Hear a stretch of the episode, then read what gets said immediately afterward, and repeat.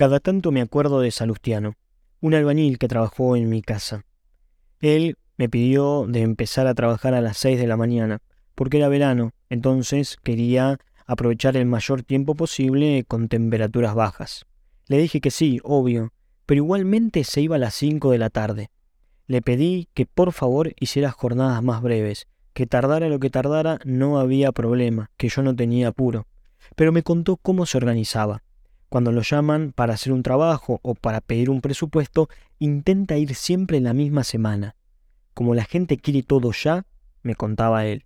Si no voy rápido, por lo menos a pasar el presupuesto, llaman a otro. Total, hay un montón de albañiles. Por eso, prefiere trabajar más horas y así terminar más rápido cada trabajo y en la misma semana empezar otro. Lo que más me impactó fue saber su rutina diaria. Un día se estaba yendo y le pregunté cómo seguía su día.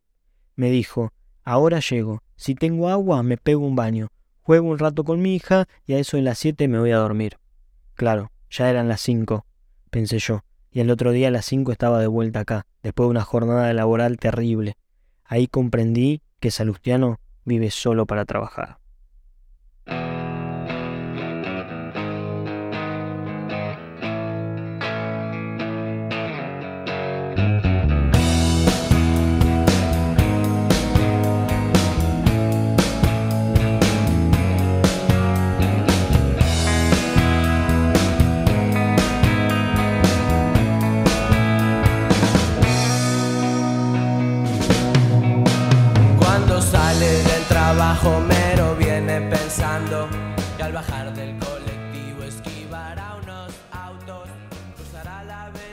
La gente que lee este blog o que escucha los episodios de este podcast es un público que se encuentra dentro del rango etario que podría considerarse y enmarcarse como la adultez emergente. Somos jóvenes adultos. Todavía no cumplimos con los requisitos estipulados por el adultocentrismo hegemónico, pero tampoco somos adolescentes. Luchamos por conciliar nuestros sueños y proyectos con la remuneración salarial que, en caso de que exista, no se acerca ni por asomo a poder satisfacer las necesidades que nos podrían aproximar al siguiente rango etario o por lo menos a cumplir algunos de sus requisitos más elementales como es la independencia económica. Esto obviamente genera altos niveles de ansiedad y frustración. Si lograste superar satisfactoriamente las tensiones existenciales del último periodo de la adolescencia, y pudiste continuar con una carrera universitaria, recibirte o por lo menos conseguir un primer empleo, no creas que las cuestiones más complejas de la vida adulta fueron resueltas. Parece ser que cada etapa vital tiene su propia crisis que se enmascara como desafío y que nos enfrenta permanentemente a la experiencia de la frustración o del sinsentido. En este texto que presento, como siempre, a modo de pensamiento público, pretendo compartir algunas de las ideas que fui ganando a raíz de comentarios que escucho de jóvenes adultos como yo y de adolescentes que aún no han terminado su formación secundaria en relación al mundo laboral. Algunas preguntas que me acompañan en este momento son las siguientes. ¿Cuál es el sentido del trabajo? ¿Por qué tenemos que hacerlo? ¿Por qué gastamos tanto tiempo en hacer cosas que no nos gustan para hacer tan poco tiempo aquellas que sí nos apasionan? ¿Es posible trabajar de algo que amas y por eso no considerarlo trabajo? ¿Por qué la precarización laboral nos hace tan pelota? ¿De verdad tenemos que dejar de pensar en la idea de jubilarnos algún día? ¿Se puede ser tu propio jefe y no morir en el intento? Obviamente desde ya tengo que renunciar a la pretensión de abordar todos estos temas y mucho menos intentar hacerlo de forma ordenada. Pero no puedo dejar de pensar en lo mucho que puede ayudar a la reflexión de estos temas a aquellas personas que tienen el deseo de poder ser más autónomas, encontrar un lugar para desplegar todo el potencial profesional que tienen, tener tranquilidad económica y con lo único que se encuentran es con una realidad un tanto diferente a la que se plantea en la tierra del trabajo digno y genuino. No me interesa entrar en los motivos por los cuales existe el trabajo del modo en que lo conocemos hoy.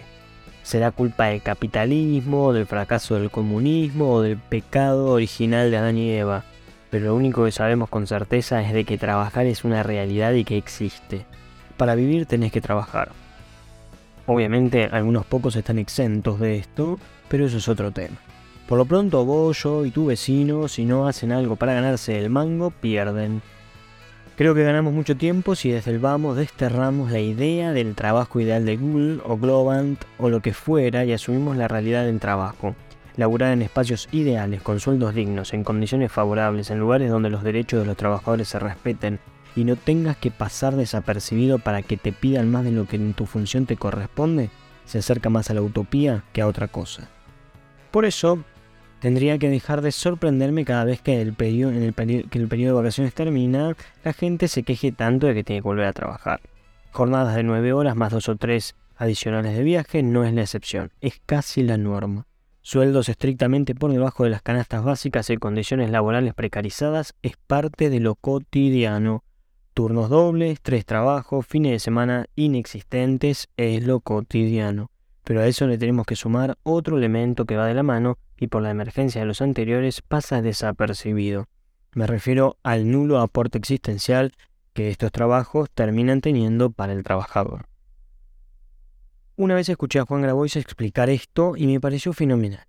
Existen dos elementos que constituyen al hecho de trabajar. Por un lado, el aspecto objetivo que responde a la pregunta ¿qué haces? ¿A qué te dedicas? Es decir, cuál es la tarea que tenés a cargo. En mi caso, por ejemplo, sería dar clases. Pero este aspecto está acompañado del segundo elemento, el aspecto subjetivo del trabajo. Ahora no nos respondemos sobre el qué, sino que nos concentramos sobre el aporte existencial que este trabajo tiene sobre la persona del trabajador. La tarea que realizás te resulta existencialmente significativa, aporta valor a tu vida. Este elemento es indispensable para comprender la distinción del título de este podcast. En el valor subjetivo del trabajo se aprecia la diferencia entre trabajar para vivir o vivir para trabajar. Yo siempre comparto a mis estudiantes que tengo el privilegio de dedicarme a hacer algo que amo y que encima me pagan por ello. Pero esto no es lo común. Ya lo dijeron mucho antes que yo. La necesidad tiene cara de hereje. Aquí la herejía se transforma en trabajos odiados, en condiciones de vida indignas y en un padecimiento silencioso y cotidiano por cientos de miles de personas que desearían poder hacer otra cosa. Escuchaba nuevamente el otro día a alguien decir, si querés, de verdad, podés. Y ahora que estamos en campaña, un sector de la política recorre los mismos canales repitiendo una y otra vez. Eliminar los planes sociales para dar trabajo real y genuino, confundiendo a propósito toda distinción entre empleo y trabajo, desconociendo la realidad de casi la casi la totalidad de los trabajadores. Cada vez que me acuerdo de eso, intento pensar en Salustiano. Esta historia no es para sensibilizar a nadie y menos para darle fuerza a mi argumento. Es solo para contrastar con la realidad con la que solemos estar en contacto nosotros. Muy probablemente en tu familia no haya, no haya nadie que lleve el ritmo de vida de Salustiano, pero te invito a hacer este ejercicio. Observa el rostro de algún familiar tuyo cuando vuelva de trabajar. Y si te animás, pregúntales si su trabajo les gusta, si su trabajo los hace felices. Y no dejes de hacerte estas mismas preguntas vos también. No sé si la solución está en ser tu propio jefe o armar la revolución y empezar con las huelgas para mejorar las condiciones de trabajo. No tengo idea, pero sé que algo pequeño pero profundamente significativo se puede hacer, y es prestarnos más atención. Aquel aspecto subjetivo del que hablaba antes no nace de la nada y no se encuentra en todos lados. Hay que buscarlo, construirlo, protegerlo y ayudarlo a crecer. Esa es nuestra tarea como jóvenes adultos que estamos fabricando nuestro presente y nuestro futuro.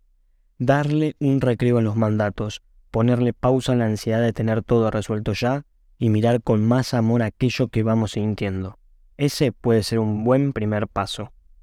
Alguien me dijo una vez que pensar en la jubilación era un pensamiento muy pobre, Hoy en día, si querés vivir dignamente tu ancianidad, no pienses en jubilarte, sino en generar ingresos estables para el resto de tu vida. Solo puedo pensar que el contenido económico de la vida a veces consume más lugar del que debiera. Si me conoces, sabes que el buen pasar económico me interesa y mucho, pero cada día estoy más cerca de pensar que hay otros valores tanto más importantes que ese. Puedo tener ingresos en la cuenta de ahorro cada cinco días y vivir de los intereses de mis acciones y de mis plazos fijos. Pero cierto aspecto de la existencia de la vida se encuentra en desplegar aquello que surge de dentro y que nos invita a encontrar ese lugar que ansiamos. Pienso en mi jubilación o retiro y me da angustia. No quiero dedicarme a algo durante 40 años para que venga alguien después a decirme, che, ya está, listo, gracias, nos vemos. Por eso no entro en la lógica de la productividad o de acumular riquezas. Prefiero pensar que esto que llamamos vida consiste en poder hacer lo que amás, amar lo que haces y poder compartirlo con quien amás. Muy pretencioso y poético, bastante alejado de la realidad, pero estoy seguro que falta poco para que sea una realidad que todos finalmente vivamos.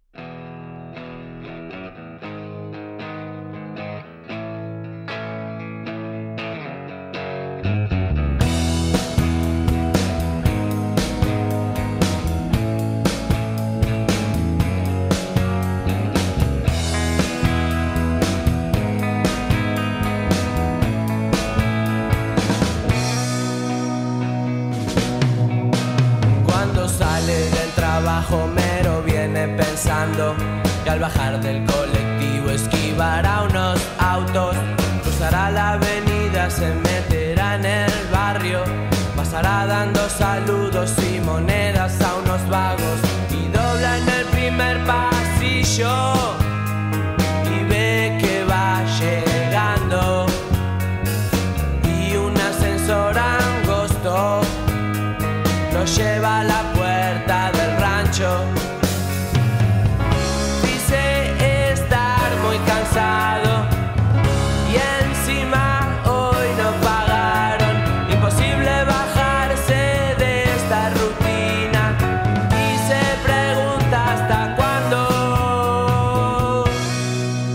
hace difícil siendo obrero hacerte cargo del pan de tu esposa, tus hijos, del alquiler y algo más.